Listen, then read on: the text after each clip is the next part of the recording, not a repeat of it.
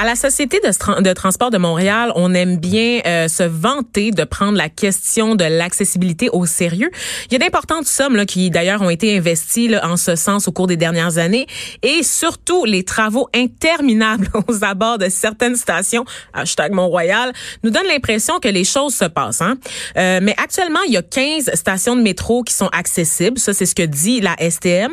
Sauf que les personnes qui se déplacent en fauteuil roulant euh, soutiennent, elles, qu'il est impossible d'utiliser quatre de ces 15 stations. Il y aurait des problèmes d'accès à Snowden, Jean Talon, Lionel Gros et Honoré Beaugrand. Et c'est un problème contre lequel se bat le regroupement des activistes pour l'inclusion du Québec. On reçoit la présidente Linda Gauthier. Bonjour, Madame Gauthier. Bonjour, Madame Destinée. Euh, tout d'abord, est-ce que vous pouvez nous expliquer pourquoi les quatre stations que j'ai nommées euh, ne sont pas réellement accessibles pour les gens utilisant des fauteuils roulants? Parce qu'il y a des ascenseurs dans ces stations. Effectivement. Euh, c'est que la majorité sur ces lignes-là, ça, va être les anciens trains, les MR 73 mm-hmm. qu'on appelait. Il y a quelques trains Azur, mais je veux dire en majorité, c'est des MR 73. Alors, ce qui fait en sorte que les, les trains ne, ne s'ajustent pas nécessairement au quai selon le, la, le, poids, euh, selon l'heure à laquelle passent évidemment les, les trains. Fait que ça fait en sorte que il peut y avoir une dénivellation assez hmm. importante entre le quai et euh, le train, ce qui fait en sorte qu'une personne en fauteuil roulant ne pourra pas monter. Des fois, s'il y a un 3 pouces là, de, de dénivellation, c'est impossible de le faire. Et ces quatre stations-là, euh, c'est qu'il n'y a pas de rehaussement de quai parce que la SPM a fait un travail de rehaussement de quai en tête du train. Mhm. Et euh, bon, en fait, c'est mal fait. On pourrait dire aussi que c'est pas très très bien fait. Ça aurait pu être mieux fait que ça. Euh, les personnes devraient s'asseoir, les personnes en fauteuil devraient s'asseoir dans la première voiture, derrière le conducteur. Oui, a de l'espace. servir de ce rehaussement, effectivement. Sauf que à ces quatre stations-là, ça n'a pas été fait.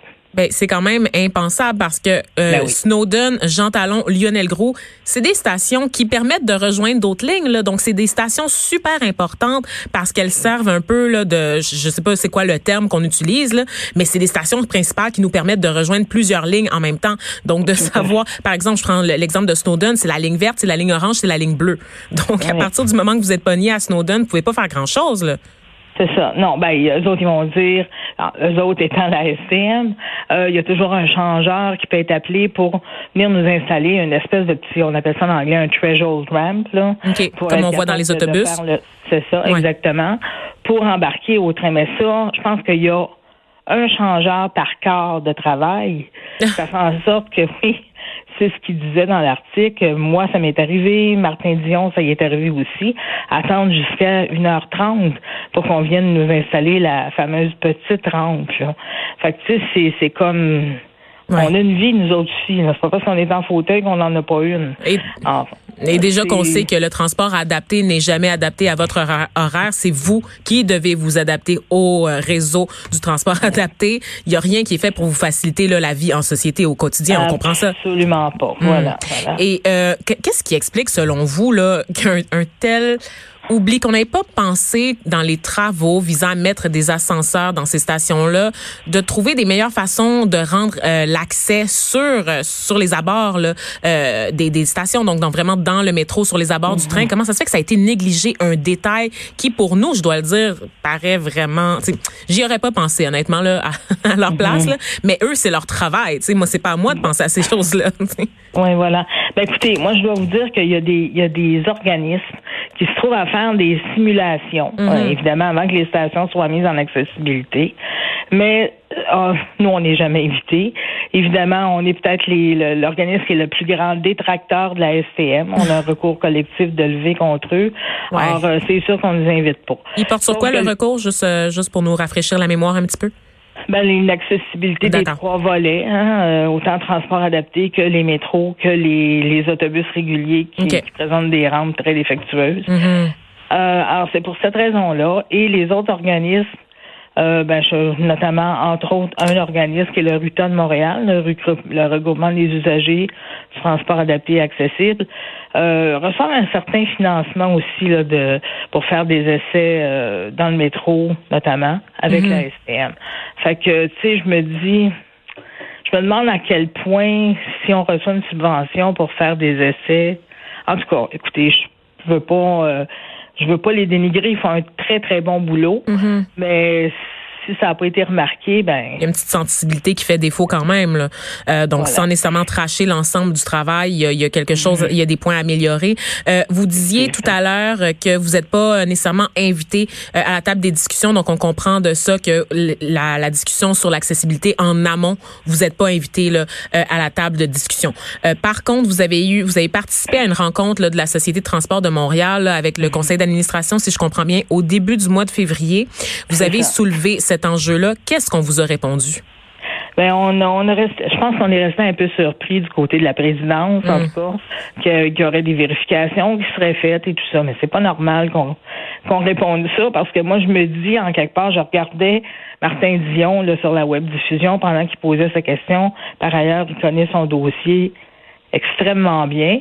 Puis c'est quelque chose qui devrait être su d'ores et déjà de la part des, des, des membres du conseil d'administration sans compter qu'il y a aussi une représentante là, des usagers à mobilité réduite sur le CA. Mhm. euh, moi, je me dis exactement comme je disais dans, dans l'article de journal, qu'est-ce que ça donne de payer 20 millions de dollars pour mettre en accessibilité une station si on peut même pas embarquer dans, les trains? Ben oui, c'est ça.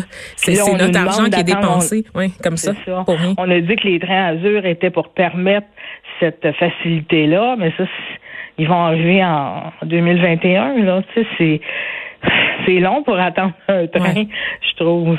Fait que c'est il y a beaucoup beaucoup de choses à revoir. Puis ça vient me dire que euh, je suis contente qu'on ait déposé ce recours collectif là à la Cour supérieure en 2015. Mm-hmm.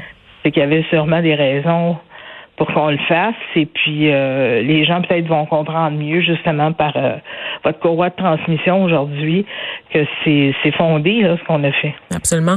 Euh, j'en profite pour faire quelques euh, précisions parce pendant que vous parliez, donc vous avez cité Martin Dion, euh, vous avez cité l'article, donc il s'agit d'un article de, de Gazette et on, là-dedans, en fait, on donne la parole à un membre de votre regroupement, là, donc le RAPLIC, Regroupement activiste pour l'inclusion du Québec, qui, qui, a parlé à ces gens-là là, de la ST du côté de l'administration Plante, euh, est-ce que vous trouvez qu'il y a une ouverture, qu'il y a une écoute? Parce qu'on le sait, c'est quand même, on sait que la mairesse et son administration sont sensibles euh, aux demandes des différents groupes minoritaires là, à travers la métropole. Est-ce que vous sentez qu'il y a cette sensibilité-là de leur côté? le rire. Oh! ben, c'est ça.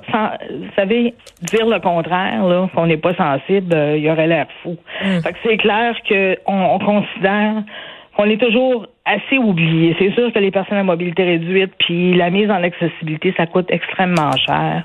Peut-être comparé à d'autres groupes comme les personnes itinérantes, ouais. je sais pas. Bon, fait que ben, c'est sûr que c'est des défis logistiques supplémentaires, étant donné que nos stations sont très vieilles, sont, on le répète ad nauseam, c'est difficile euh, de construire sur des plans qui ont été qui ont été faits dans les années 60, là, tu sais. Ben Toronto l'a fait. Ah. Puis ils sont rendus quand même, puis le métro date de 1955.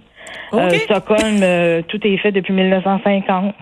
Bon, ben vous venez, vous venez de me de m'enlever les mots de la bouche, de me boucher euh, complètement. Donc c'est la réponse que vous que vous formulez, que vous formulez en fait, c'est qu'on ne le sait pas ce qui se fait ailleurs et peut-être qu'on n'en prend pas assez oh. exemple non plus. Vous trouvez qu'on est en retard ici à Montréal? Ça fait dix ans qu'on leur dit. Fait que je pense qu'ils sont au courant, tant quand ils étaient à l'opposition que maintenant.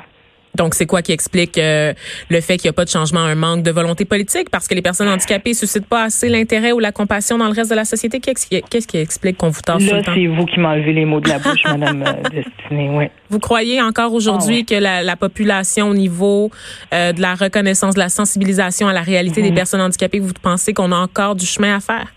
Beaucoup. C'est malheureux, mais beaucoup, effectivement.